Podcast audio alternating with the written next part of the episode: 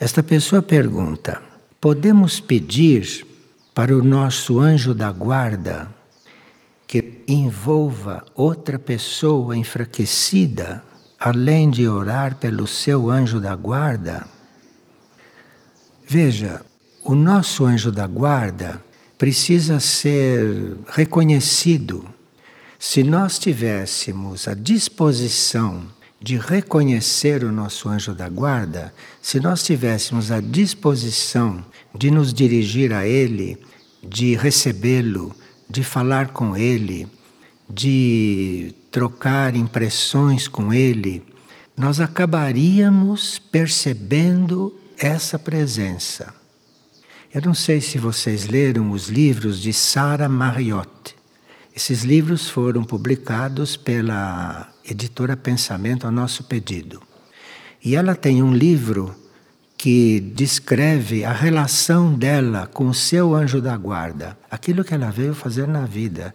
Ela veio deixar um livro escrito detalhadamente a respeito do contato dela permanente com seu anjo da guarda.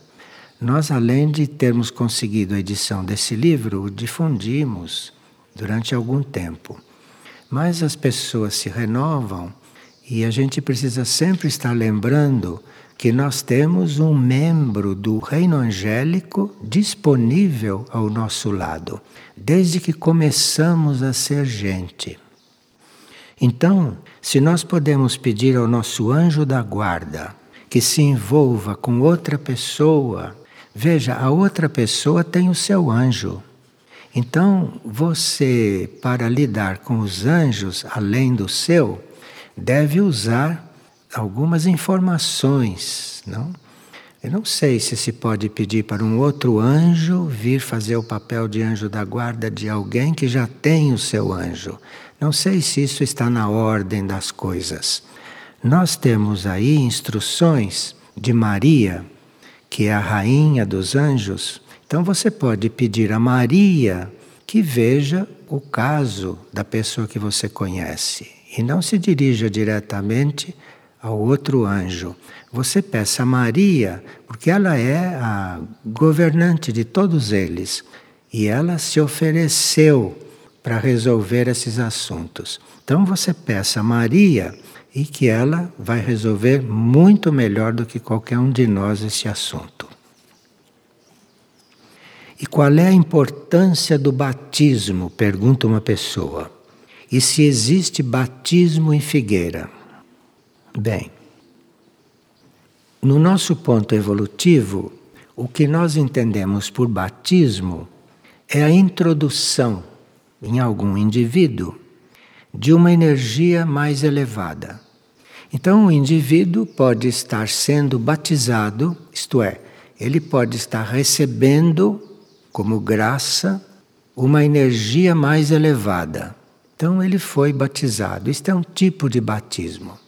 Agora, nós sabemos, e isso está descrito no livro Sinais de Contato, nós sabemos que certas naves cuidam de batismo, mas aí já é outro grau de batismo não é o batismo que nós podemos realizar aqui, de sermos canais, de sermos invocação, fazermos a invocação, ou podemos conhecer algum ritual, e se é que somos sacerdotes, então podemos usar aquele ritual para que uma energia mais avançada, uma energia maior, possa se introduzir naquele indivíduo. E claro que o indivíduo, na sua trajetória, pode ser batizado várias vezes. E, uma certa altura, ele pode receber um batismo mais importante, não é? Como foi o caso de Jesus naquele episódio do Rio Jordão, que é um pouco misterioso, e claro que aquele batismo não foi como os nossos, não. Naquele batismo devem ter entrado elementos devem ter entrado circunstâncias muito mais importantes, muito mais avançadas. Então, o batismo é uma introdução no indivíduo de uma coisa, de uma energia mais elevada. E se há batismo em figueira? Sim, aqui há certas reuniões, principalmente quando mais hierarquias estão presentes, em que acontecem batismos coletivos. Então, quando há um batismo coletivo, quando às vezes isto acontece aqui e nós somos avisados, não depois que houve esse batismo.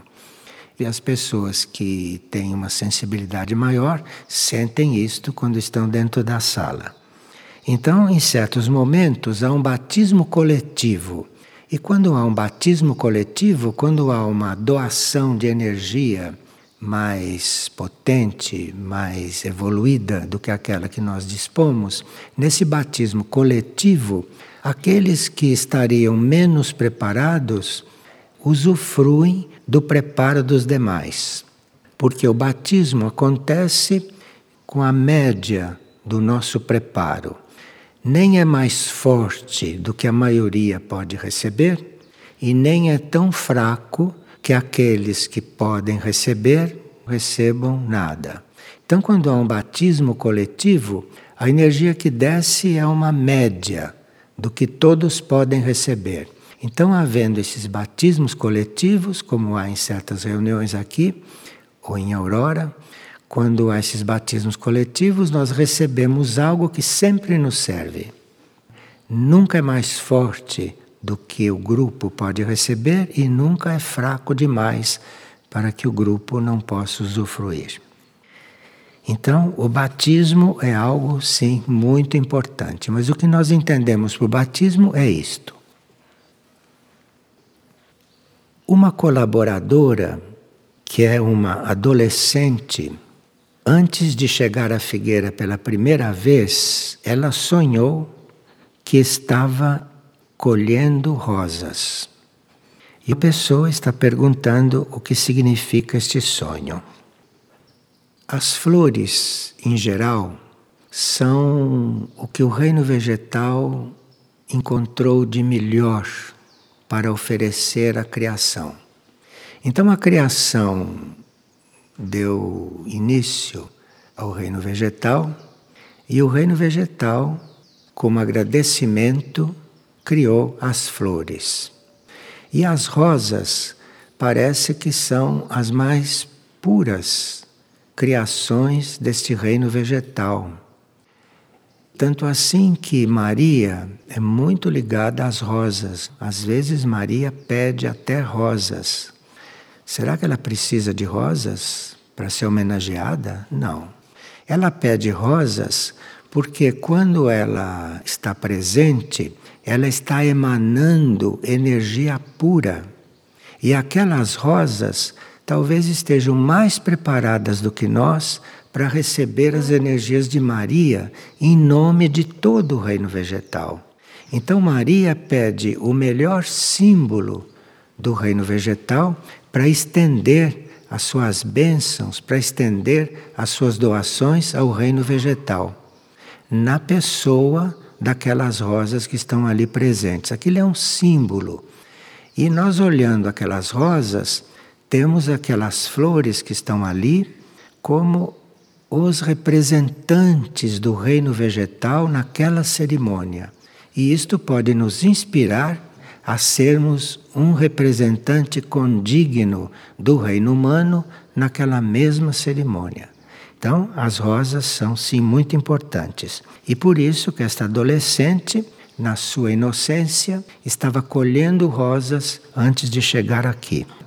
A alma dela estava aceitando a oferta das rosas, inclusive porque a alma talvez estivesse querendo imitar a doação que aquelas rosas naturalmente faziam. Aquilo era um gesto da alma, da adolescente no sonho. E uma pessoa está perguntando o que significa uma mulher perder um filho durante a gravidez. Acontece muito isto e esta pergunta sempre volta. Em geral, estamos dizendo em geral, isso não quer dizer que sejam todos os casos. Em geral, a alma não quer encarnar. A alma ou não quer encarnar naquele ambiente, ou não são aquelas energias que servem para ela, ou ela não quer encarnar porque ela pode ter tido experiências muito negativas nas suas últimas encarnações. E por karma, aquela alma deve encarnar. Por alguma razão que nós não conhecemos, aquela alma deve encarnar. Então ela vem um pouco contra a vontade. E à medida que ela vai se sentindo, encarnando durante a gravidez, se ela puder, ela volta. Nem sempre pode, nem sempre consegue. Mas às vezes, entre uma alma nascer descontente completamente e voltar, às vezes os anjos que estão lidando com aquela gravidez, ou o plano evolutivo, permitem que ela volte, que ela retorne. Bom, isto é o, o sentido geral da coisa, mas pode haver outros motivos que nós não temos o, a função de estar declarando.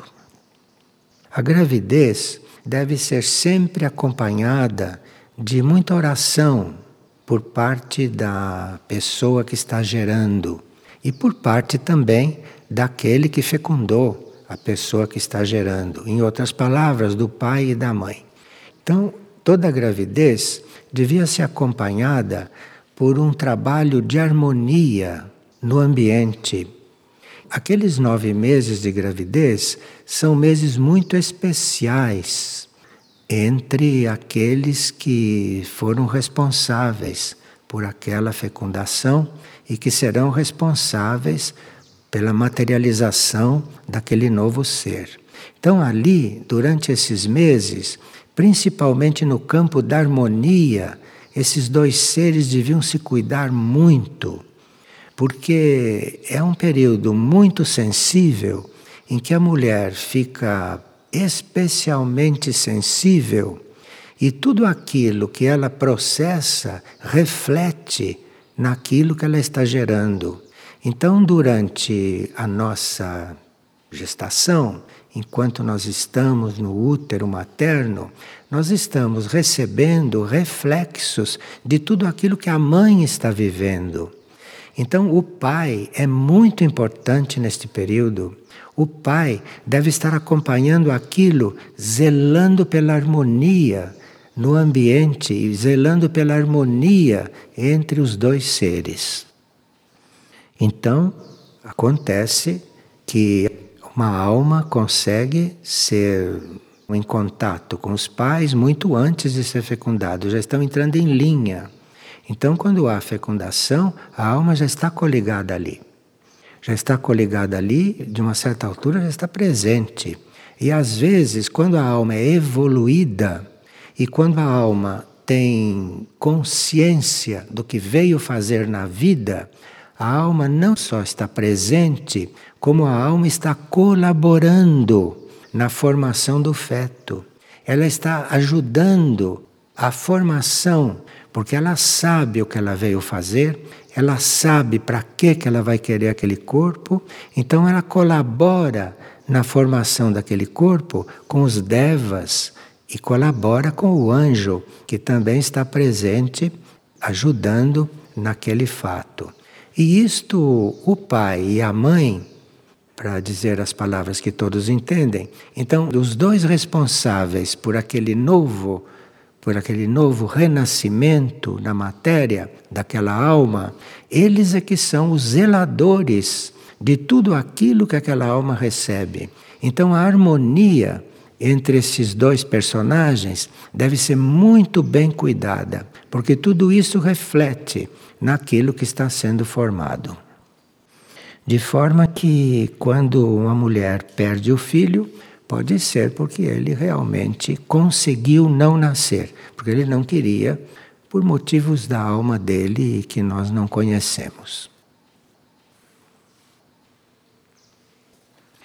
Uma pessoa sonhou que estava levando uma criatura de um ano numa loja de brinquedos.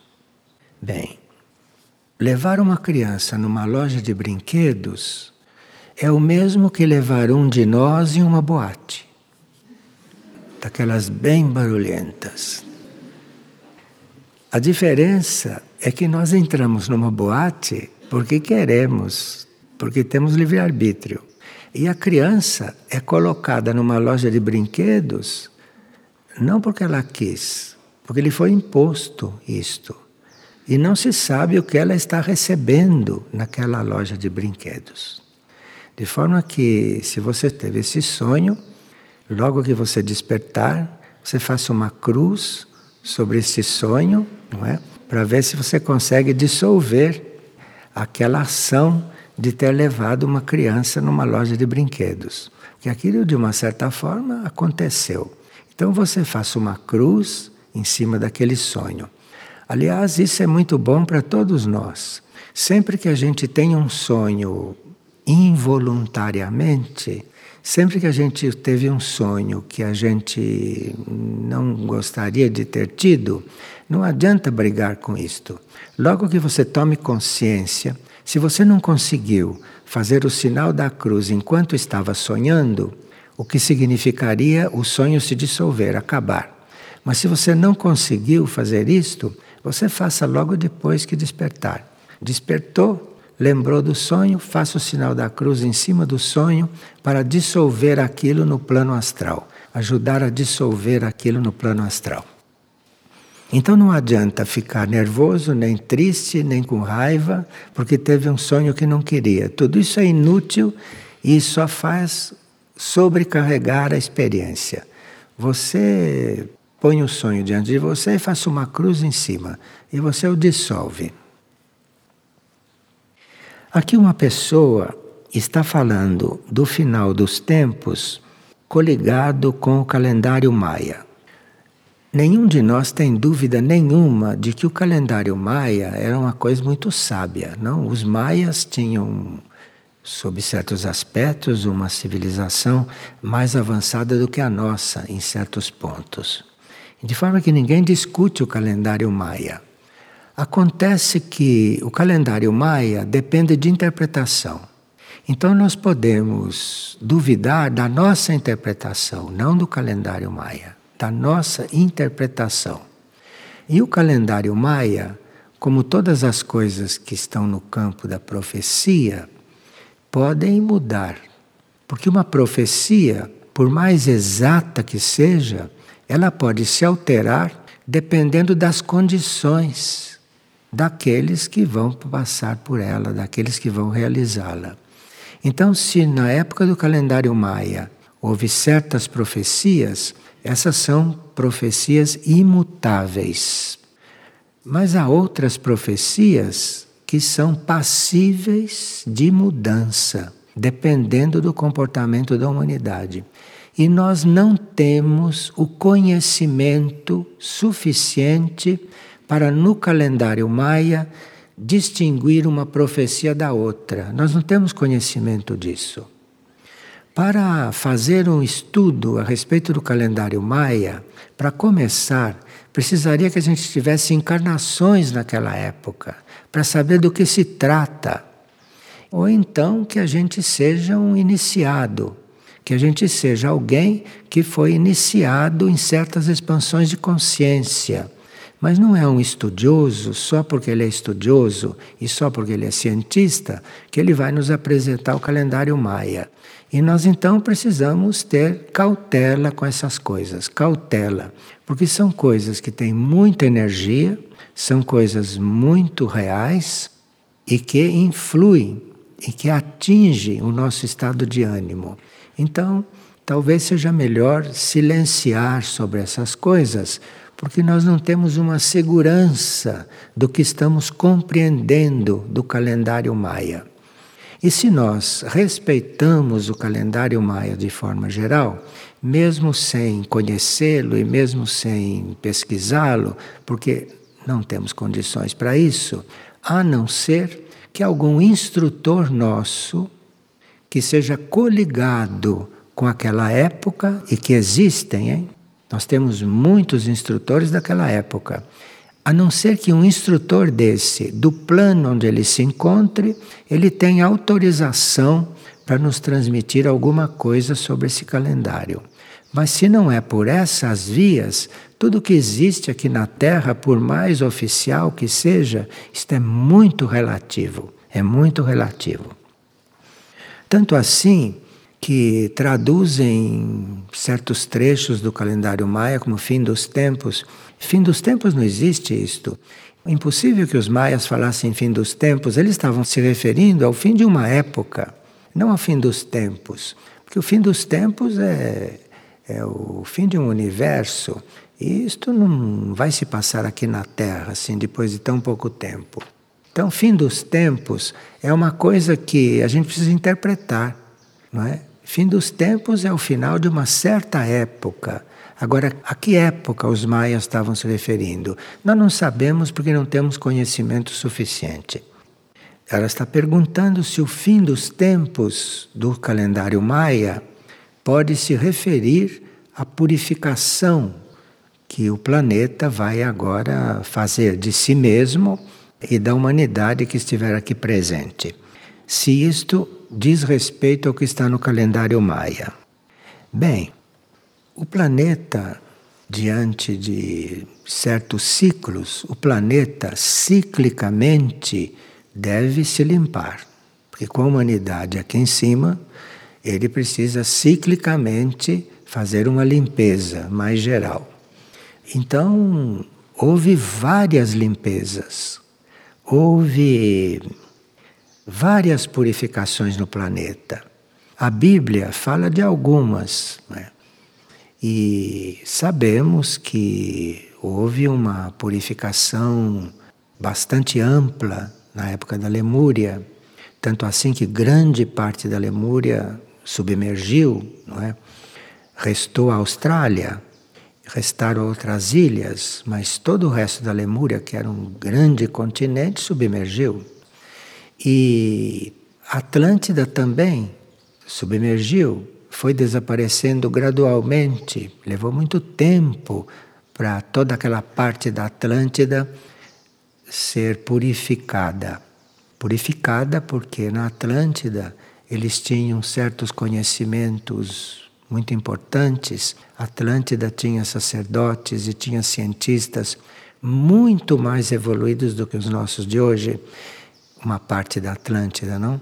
E esses seres foram tentados e começaram a aplicar os seus conhecimentos em magia negra. E vocês sabem que existe uma direção do universo muito além da humanidade. Então, mesmo que a humanidade da Atlântida tivesse endereçado por esse caminho, sobre a humanidade da Atlântida, como sobre a nossa humanidade, existe sempre uma força maior que não permite que a gente se auto-elimine. Porque entrar pelo caminho da magia negra quer dizer entrar pelo caminho da desintegração.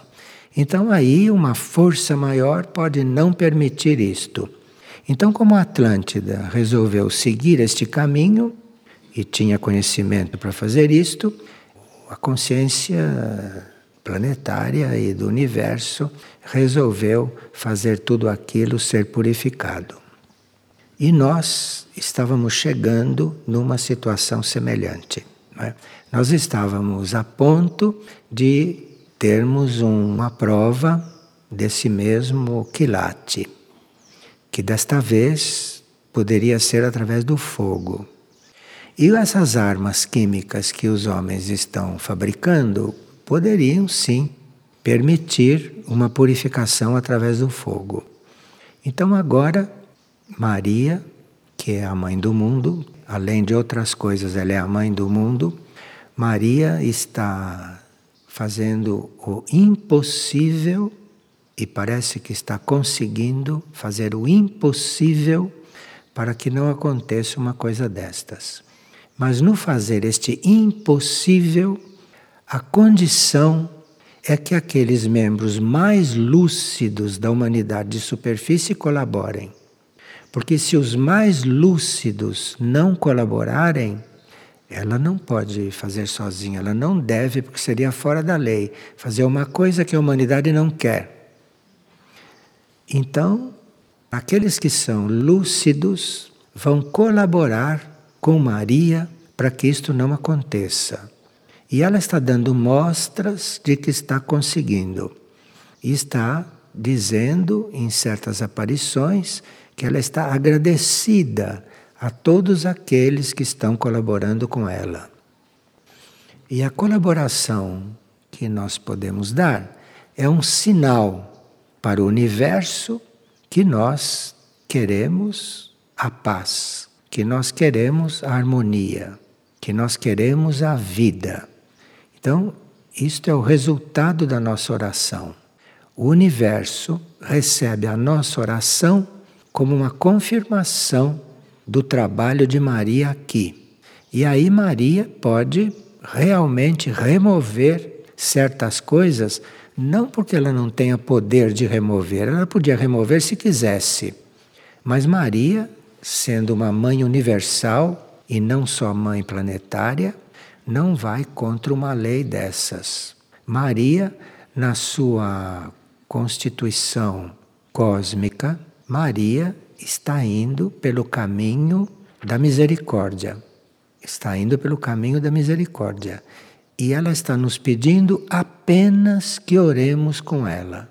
Porque se nós não orarmos com ela, ela teria que aplicar um poder fora da lei. Compreendem isto? É? É muito mais do que a gente ficar rezando. É muito mais do que todos nós estamos fazendo. Pelo que estamos fazendo, ela já está muito agradecida, porque o que nós estamos fazendo é muito válido. Agora, nós podemos fazer ainda mais. Quer dizer, podemos fazer ainda mais tendo consciência do que estamos fazendo.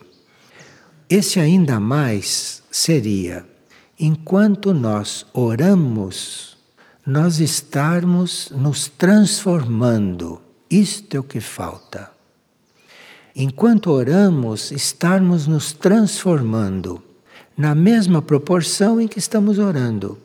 Porque estamos orando, estamos atendendo, estamos obedecendo, estamos servindo. Mas pela quantidade de oração que fazemos e pelas horas do dia que passamos orando, poderíamos estar muito mais transformados, compreende? Não é que o que a gente esteja fazendo não esteja bem, está muito bem, tanto assim que ela está agradecendo, ela não mente.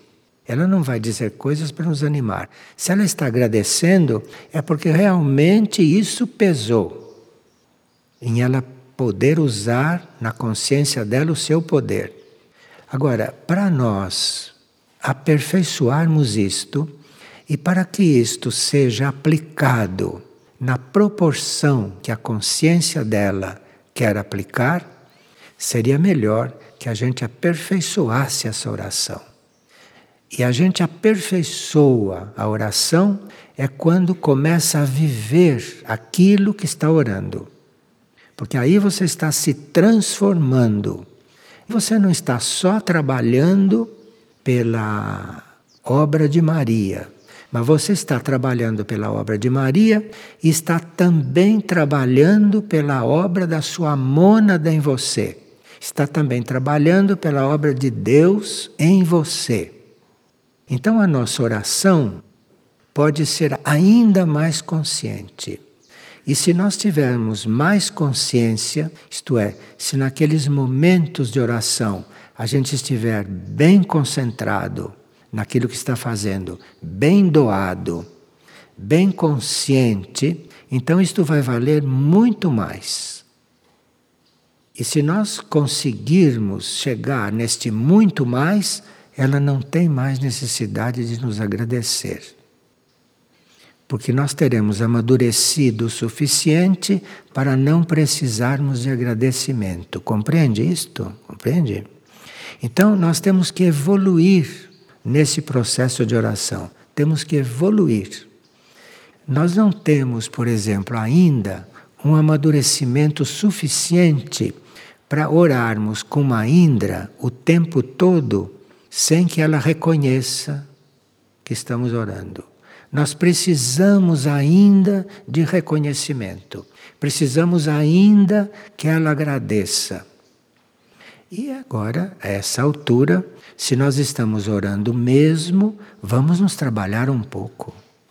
Não vamos nos trabalhar só pela obra de Maria, mas vamos também deixar que a obra de Deus, ou que a obra de Maria, num outro plano, nos trabalhe. E que a gente então se deixe transformar.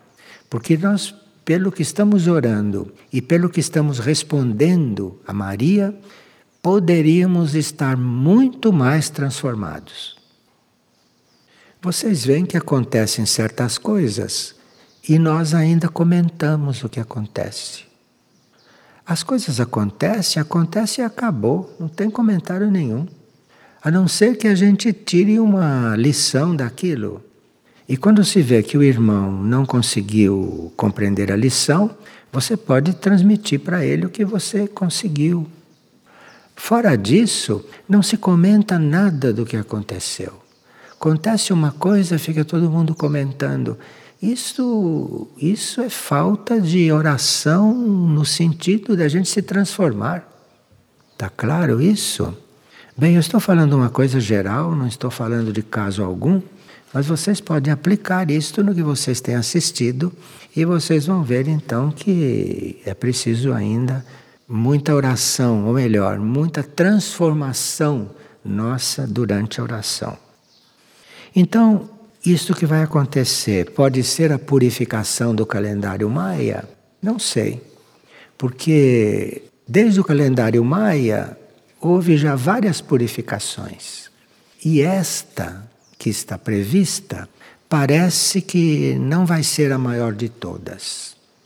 Já houve maiores na Lemúria, na Atlântida, porque parece que nessa certas coisas Maria já conseguiu transformar.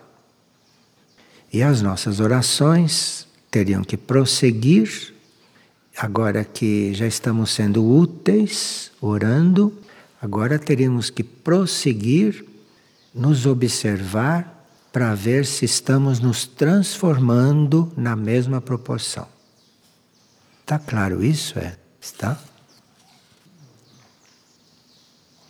Veja que uma pessoa está muito em pena porque ela tem uma relação com uma outra pessoa e sempre tem sido enganada. E ela acha que a uma certa altura a presença da outra pessoa lhe tem feito mal e ela gostaria de se afastar. Quando nós temos um relacionamento confuso em qualquer campo, quando nós temos um relacionamento confuso que pode criar karma negativo, é melhor a separação. Note, quando se fala isso, não se quer dizer que a gente não faça todas as tentativas para harmonizar o relacionamento. Não quer dizer. Mas quando não é possível deixar de se criar aquele karma negativo do conflito, então é melhor separar fisicamente. Eu não sei se este caso aqui eu estou respondendo para a pessoa de uma forma bem geral. Então, se ela tem um companheiro que ele, diz ela, a engana há mais de três anos e que ela não sabe como resolver, se você criar karma negativo com isto, isto é, se você sofrer com isto, porque uma pessoa que te engana quer dizer que ela não está unida a você. Então você tem um sinal de que ela não está unida. O que, é que você está fazendo ali? Agora, se você está ali a serviço, é outra coisa. Então, se você está ali a serviço, apesar desta pessoa te estar sempre enganando, se você está ali a serviço, você não deve ter razão de queixa. Porque você está ali por ele, para evitar que aconteça o pior. Então você está ali a serviço. Então não deve estar se queixando. Né? Você está ali a serviço e fica até o momento que achar que deve ficar. Agora, se está ali criando conflito em si e criando karma negativo para o outro, então é melhor se separar. É melhor se separar Desde que você se separe fisicamente, mas no coração não rejeite o outro, compreende? Nós podemos nos separar de uma pessoa, podemos chegar para outro e dizer: olha, não vamos nos ver por tempo indeterminado, porque é melhor para nós. Pronto. Vocês se separam por tempo indeterminado, cada um segue o seu caminho, não é? Mas não precisa se sentir separado de ninguém no coração. Você se separa aqui, porque é aqui o problema. Então você se separa fisicamente, mas se separa mesmo, se quiser resolver o problema. Não separar e sofrer lá de longe, porque aí o karma fica pior ainda. Você se separa mesmo, mas no seu coração você considere aquele um irmão que faz parte da humanidade com a qual você está unida. Então é uma separação física, é uma separação mental mas não é uma separação real. Porque você não pode se separar de ninguém, não é só dos seus companheiros, você não pode se separar de ninguém, mesmo querendo. Porque não existe isso de separação. Separação existe só na mente humana. Separação não existe. Por isso que é importante o que nós estamos fazendo aqui nesta terra, termos consciência do que estamos fazendo. Porque isso está repercutindo no universo todo. Não existe separação. Na consciência única não existe separação. Então você dizer que vai se separar de fulano, isto não existe. Você vai fisicamente se afastar dele para evitar o pior. Mas não vai se separar de nenhum ser, porque não pode. Não existe isto no universo. A consciência é única. Então nós temos que amadurecer em certas coisas para tentarmos fazer a coisa mais correta possível.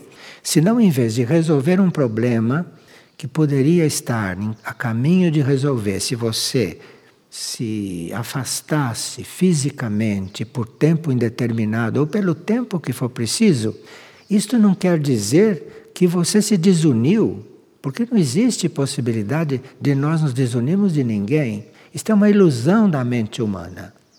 Se a gente tivesse esta consciência, as coisas seriam muito diferentes, né? E a Terra não seria mais este laboratório que é laboratório às vezes um pouco rigoroso e pesado. A pessoa diz que ela cuida de vários cães e que ela tem um cão que está em grande sofrimento, num extremo sofrimento, e que os veterinários querem fazer eutanásia. E ela quer saber se deixa o cão sofrer essas dores insuportáveis ou como faz isto. Que ela tem tido muito respeito mas que ela está ficando angustiada porque realmente está vendo uma coisa que. E ela gostaria de fazer um trabalho junto ao reino animal. Nessas coisas, a gente precisa ver caso por caso, caso por caso. Não se pode dizer faça eutanásia, não faça eutanásia. É preciso ver caso por caso. E você tem que ficar muito amorosamente cuidando daquele assunto, com muito cuidado para não entrar aí uma força que te faça querer ver livre daquele problema. Porque às vezes a gente pratica eutanásia porque o sofrimento do animal está nos incomodando. Então a gente pratica eutanásia. E a gente não sabe, quando pratica eutanásia, porque aquilo está nos incomodando, porque nós amamos o animal, então estamos muito incomodadas com aquilo. Então, damos a desculpa que queremos liberar o animal, mas nós, nós é que queremos estar ficando livres, compreende?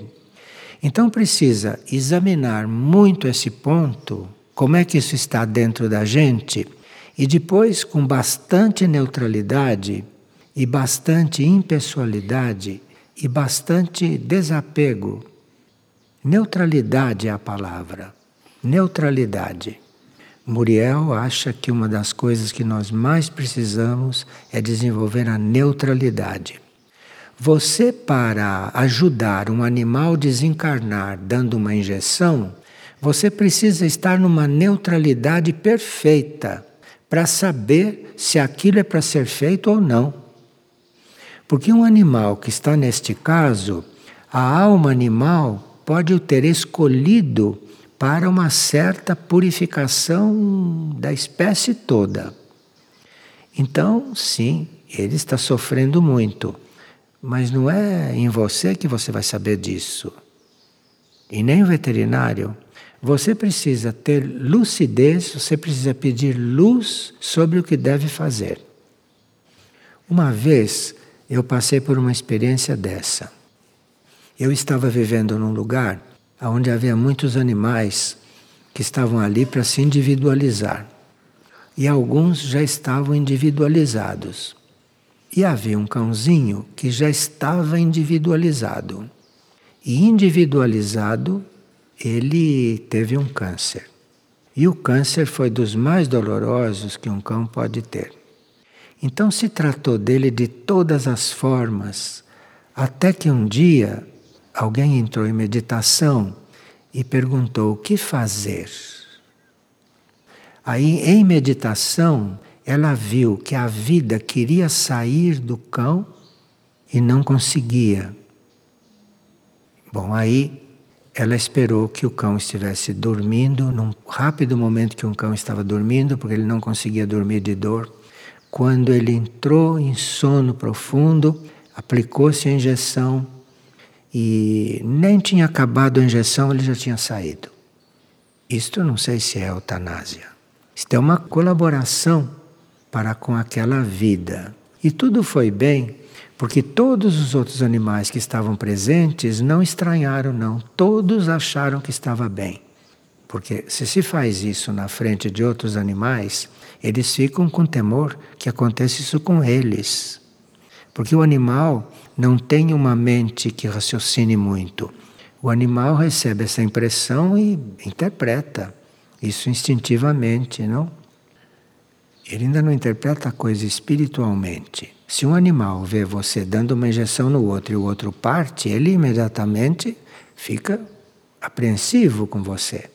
E isso não deve acontecer, porque isso é um retrocesso para os outros animais presenciarem isto. Os outros animais não têm como compreender isto de outra maneira. Então precisa que isso seja um ato realmente autêntico, real. E você tem que ver o animal, não você. Se está te incomodando, você quer ficar livre, ou se você deve seguir o veterinário, você tem que ver o animal e tem que pedir luz, o que fazer com aquele animal. E claro que cada caso é um caso. Mesmo porque animais têm um processo e faz parte do processo dele terminar naturalmente.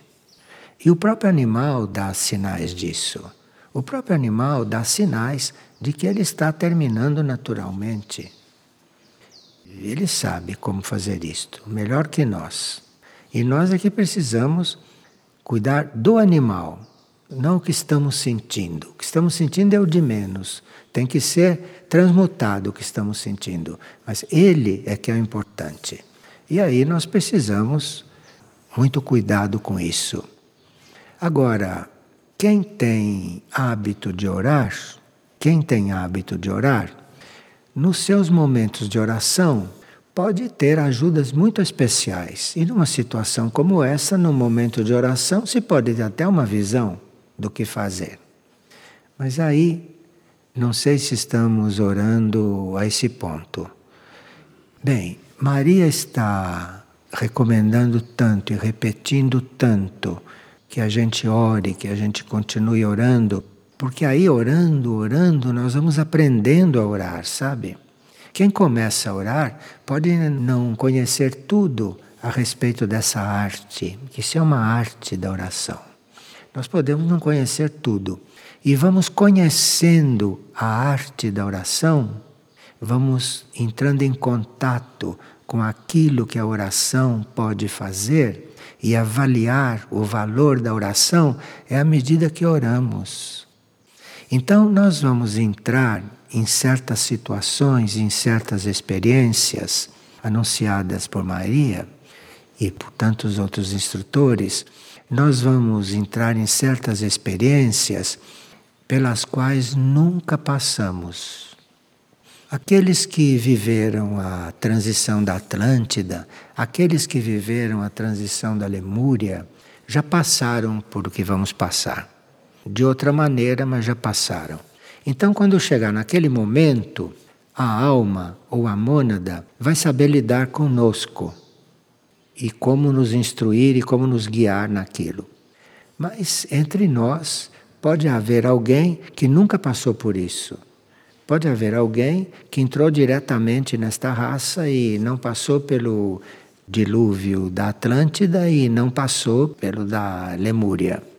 Ou viveu lá e não passou por isso.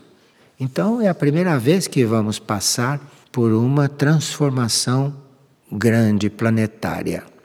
E se nós tivermos habituados a orar, durante a oração vamos ter luz a respeito daquilo que não temos experiência. Essas coisas Maria não diz, porque Maria está trabalhando a nossa consciência e está querendo que a gente faça as coisas por fazer. E não que a gente faça as coisas porque está sendo ameaçado, compreende? Eu estou falando assim porque não sou Maria, então posso fazer. Mas ela, como mãe universal e ela, como mãe do mundo, não deve nos levar por esse método, compreende? Porque ela é, é outra coisa. Então, é isso. Uma das razões pela qual ela está pedindo oração não é pela obra dela, é pela obra dela também. Mas ela está pedindo oração porque, se nós não tivermos adestrados em oração, não vamos ter luz sobre certas coisas e precisaremos ter luz sobre certas coisas. E nós temos visto na prática que basta uma pessoa desencarnar para a gente ter a ideia de que houve qualquer coisa. Não houve nada. É como você passar por uma porta e sai para lá. Você desencarnar, você fica tranquilo e passa para o outro plano. É como passar por uma porta aquilo. Não aconteceu nada além disso. E nós até hoje fazemos um drama, fazemos e ficamos comentando aquilo durante uma semana. É uma coisa que está mostrando que Maria está pedindo tanta oração e não é à toa. Porque se começar um movimento planetário no qual nós tivemos que colaborar, tivemos que ajudar, tivemos que ser naquele momento missionários, nós precisamos estar um pouco mais preparados. Precisamos estar um pouco mais preparados. Como não se sabe o que vai acontecer exatamente, existem muitas previsões, mas sempre que você diz uma previsão, você já sabe que aquilo não é. Porque vai acontecer coisas pelas quais nós nunca passamos. Então, para dizer que isso precisa ser profeta mesmo e não estudioso de profecia. Então, você não sabe o que vai haver. Certamente, ou quase certamente, você vai estar diante de experiências que você não conheceu nunca. Então, por isso, quanto mais oração, melhor. Porque a oração te deixa sensível ao mistério. A oração te deixa sensível àquilo que você nunca passou você vai ficando consciente do mistério, orando de verdade. E ali você pode, de repente, estando habituada com o mistério, habituada com o desconhecido, você pode ali ter uma luz de saber o que vai fazer naquele momento. E uma pessoa pergunta se os signos zodiacais ainda são confiáveis. Os signos zodiacais são confiáveis, são sábios e são verdadeiros e precisa ver como é que nós os interpretamos.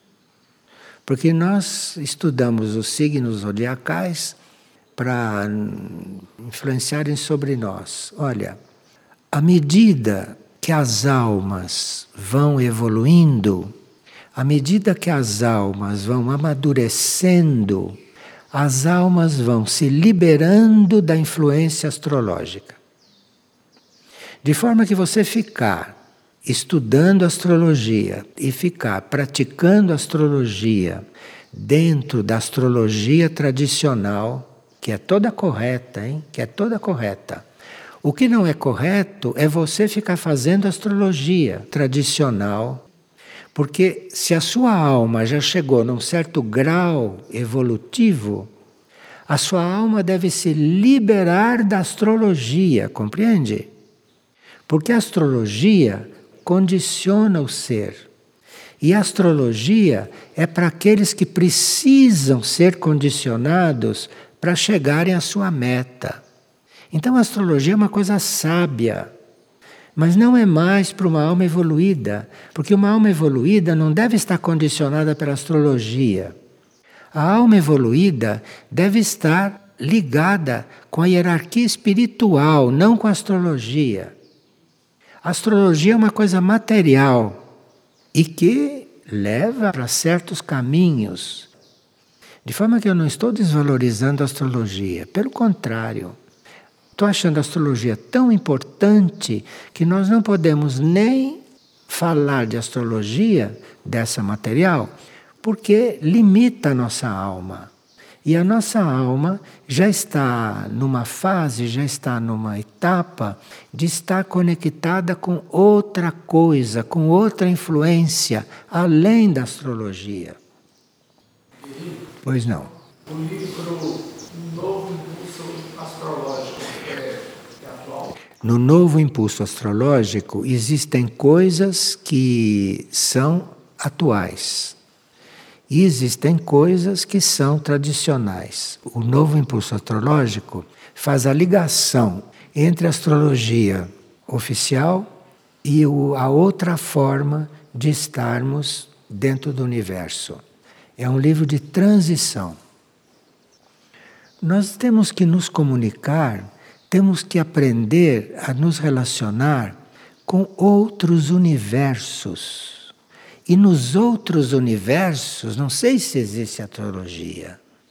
Você fazendo astrologia, você está se limitando àquilo que são as conjunturas desta Terra, compreende?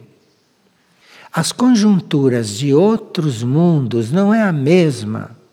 Então você está se estudando e se ligando à astrologia nesta Terra você está limitando a sua alma, você está limitando o seu espírito a uma estrutura que pode não ser a estrutura que existe lá no caminho dele, para onde ele vai. Enfim, a astrologia foi muito útil na Atlântida. Na Atlântida existia uma astrologia perfeita. Sabiam até fazer o mal com astrologia. Nós vamos esquecer isto, né? Só estamos dando informação para se ver o quanto isto é importante e o quanto isso também pode ser negativo. Porque eu não sei, eu posso ter nascido num certo signo, mas eu nasci nesse signo, mas eu não sei com que minha alma. Se minha alma está coligada com uma outra estrutura astrológica, eu estou aqui fazendo astrologia do meu signo terrestre. Vocês percebem que atraso é isso? Para uma alma que chegou já num certo desenvolvimento. Agora, claro que para efeito de estudo de personalidades, a astrologia pode ser muito útil, porque você tendo um bom astrólogo, você fica sabendo quais são as suas tendências do seu ego. Mas nós não estamos aqui mais para estudar ego, nós não estamos aqui mais para estudar personalidade. Nós estamos aqui para abrir caminho aqui no plano físico para a energia da alma, para a energia da mônada. Isso é que nós estamos fazendo. Então, se a astrologia é válida, claro que é válida. Mas para nós, não sei para que serve. Porque, inclusive, a nossa alma, se já tem um certo amadurecimento, ela só pode saber qual é a influência de um signo para não querer aquilo para querer o que se quer mais alto. E para isso nós estamos sendo instruídos. Eu não conheço nenhuma instrução, eu nunca li uma instrução da hierarquia, dessas que estamos recebendo, que menciona astrologia. Nunca vi isso. Nunca recebemos nada a respeito disso. Quer dizer que estamos conectados ou estão querendo nos conectar com outras coisas. Porque a esta altura nós temos que voltar para casa. Chegou a hora de cada um de nós voltar para casa. Então, eu não quero saber de astrologia, de como eu devo ser aqui. Eu quero saber de onde eu vim, qual é a minha casa. Eu quero voltar para casa. E se você tem esta finalidade, voltar para casa, você é ajudado não por astrologia, você é ajudado pelas hierarquias que podem te ajudar a voltar para casa. Porque as hierarquias sabem se está na hora da gente voltar para casa já ou se nós temos que nos preparar para voltar para casa. Só a hierarquia sabe disso. Não sabemos nada dessas coisas. Porque quem tem que voltar para casa é a nossa mônada, é o nosso espírito. E nós não sabemos nada do nosso espírito. Nem sabemos de onde viemos. Quem sabe de onde veio? São muito raros os que sabem de onde vieram. E sabemos que temos que voltar para casa. Então aí precisa que a gente esteja muito entregue, muito entregue à alma, muito entregue à mônada, ao espírito e muito aberto para as hierarquias, aberto para as hierarquias que são instrutoras do nosso espírito. Porque as hierarquias vão instruindo o nosso espírito qual é a casa dele. Olhe, mônada, a sua casa é em Andrômeda. Olha, Mona, da sua casa é em Sírios. A hierarquia pode dizer isto. E a mônada fica consciente. E aí a mônada consciente vai levando a alma, vai programando isto. Porque isso não se faz de repente. Não se faz de repente porque nós somos uns fabricantes de karma. Então, mesmo que seja hora de voltar para casa, nós fabricamos karma. Aqui estamos todos entrelaçados entre nós e com as coisas.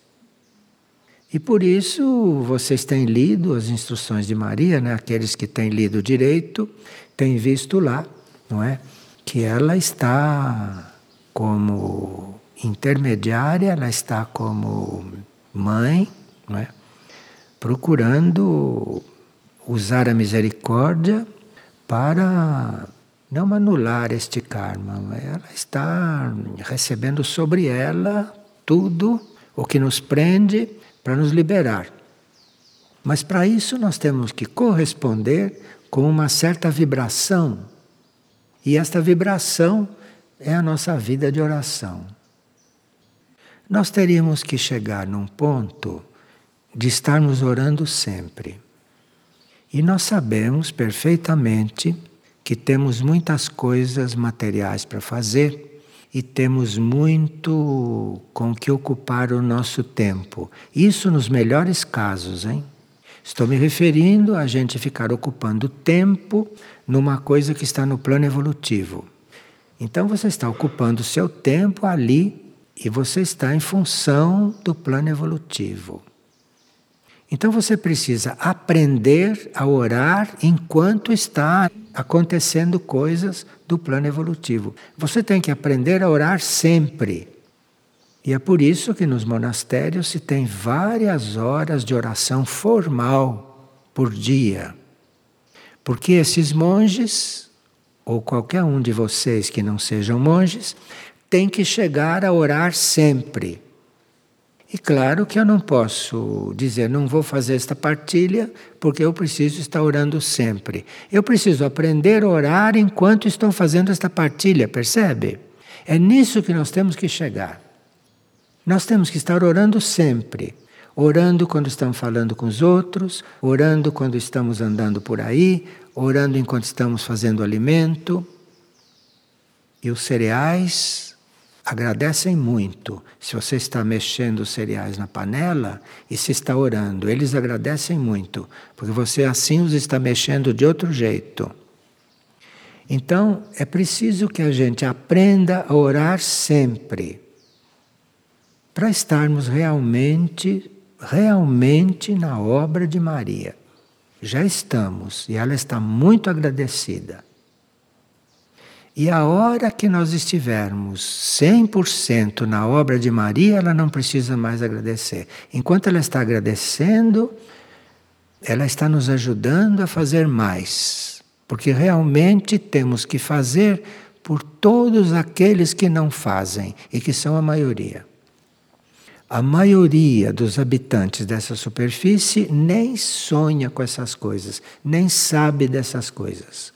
E à medida que alguns vão ficando conscientes, devem se preparar para fazer pelos outros, para que não seja tão doloroso o fato da transição da Terra.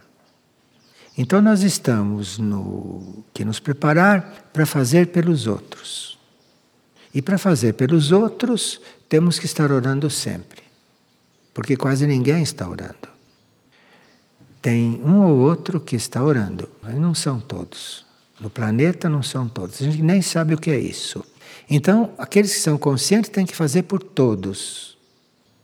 E tem que chegar a orar sempre. Se eu estiver falando com vocês e esquecer que eu estou orando, eu tenho logo que retomar a oração e continuar falando, porque não posso deixar de falar. A minha fala deve ser uma oração. Minha fala deve estar ajudando o trabalho de Maria. E não é só a fala, é em tudo. Tudo que nós estivermos fazendo tem que estar ajudando a obra de Maria. Então, se você está amarrando o sapato, você deve estar orando naquele momento. Isso é possível, isso é possível.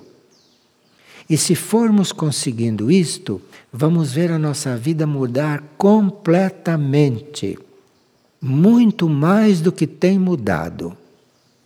Vocês experimentem sofrer, passar pelas reações do ambiente onde vocês vivem. Vocês experimentem estar no meio daquelas reações, sem orar e orando. Vocês vão ver a diferença. Vocês vão ver a diferença. E aí vocês vão ver como é que se serve a maneira de Maria da nossa instrutora. Vocês sabem que nas obras que relatam de verdade as coisas de Maria, Maria nunca deixou de orar. Quando estava encarnada, nunca deixou de orar. Maria podia estar fazendo o que estivesse fazendo, nunca deixou de orar, fazendo as coisas. Vocês sabem que Maria até preparava comida, né? Preparava alimento para a família dela. Nunca deixou de orar. Naquele espetáculo do Calvário, nunca deixou de orar. A oração era sempre presente. Isso é possível. E Maria estava num corpo humano, né? Estava num corpo. Isto é possível. E nós teríamos que chegar nisso.